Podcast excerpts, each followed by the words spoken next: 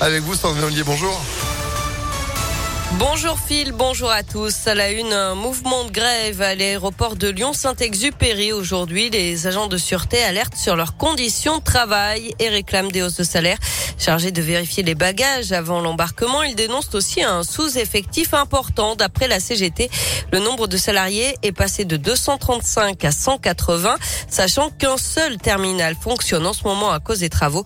Pour Nadia Ben Mabrouk, déléguée CGT et opératrice de sûreté, les salariés n'en peuvent plus. Juste après le Covid, on est tombé euh, en sous-effectif. Donc là, on est resté comme ça, malgré la reprise de l'activité. Donc il y a l'effectif, il y a euh, les horaires décalés. Maintenant, ça nous arrive de faire même des 10 heures par jour. Donc euh, nous, on est fatigués en fait. On est pratiquement tout le temps debout. Il y a beaucoup de personnes en arrêt et qui partent en burn-out en fait. Ils sont fatigués. Nous, euh, on a les passagers énervés en face de nous. Quand il y a beaucoup de monde comme ça, tout le monde est pressé, tout le monde est énervé.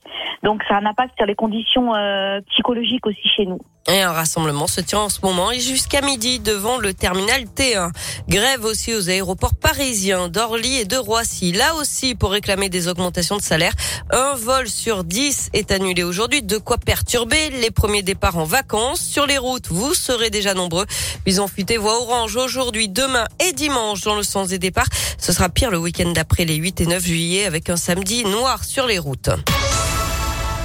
Dans l'actu également, les orages qui ont frappé le sud et l'est lyonnais hier avec des averses de grêle, parfois violentes. Les pompiers sont intervenus une vingtaine de fois à Givors, Charlie, Ternay, Cérézin du Rhône, Fézin ou encore Chassieux et Vénissieux. À Lyon, un arbre a été déraciné sur la place Trion dans le 5e arrondissement.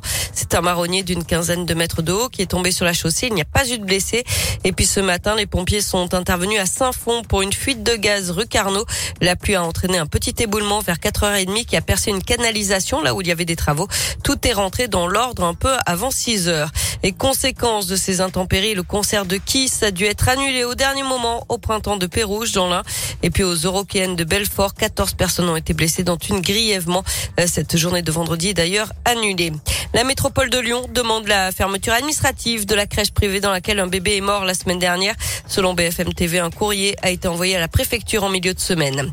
La suite des épreuves du brevet aujourd'hui pour les 850 000 candidats. Les épreuves d'histoire et de sciences se feront avec des sujets de secours.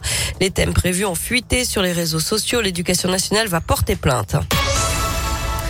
On passe au sport avec euh, le début du Tour de France aujourd'hui, un contre-la-montre individuel de 13 km dans les rues de Copenhague au Danemark. Les coureurs sont attendus le 24 juillet sur les Champs-Élysées. En basket, un gros coup pour l'Asvel avec la signature de Nando de Colo. Euh, l'international français élu meilleur joueur de l'Euroleague en 2016. Et puis en tennis à Wimbledon, troisième tour aujourd'hui. La lyonnaise Caroline Garcia face à la chinoise Zhang. On suivra aussi Diane Paris et Hugo Humbert. Enfin, le retour des enfoirés à Lyon. Les Restos du Cœur l'annoncent ce matin sur les réseaux sociaux. Six concerts prévus du 12 au 16 janvier prochain avec une double séance le dimanche. Ce sera à la Halle Tony Garnier. La dernière fois que les Enfoirés étaient à Lyon, c'était en janvier 2021, mais sans public à cause de la pandémie. Pour l'instant, on ne sait pas quand la billetterie sera ouverte. Mais c'est une bonne nouvelle en attendant parce que franchement, c'est vrai qu'on n'avait pas pu en profiter. Eh ben, vivement. Merci beaucoup Sandrine. L'actu à retrouver sur impactfm.fr et vous de retour à 10h. À tout à l'heure. À tout à l'heure, 9h34. Météo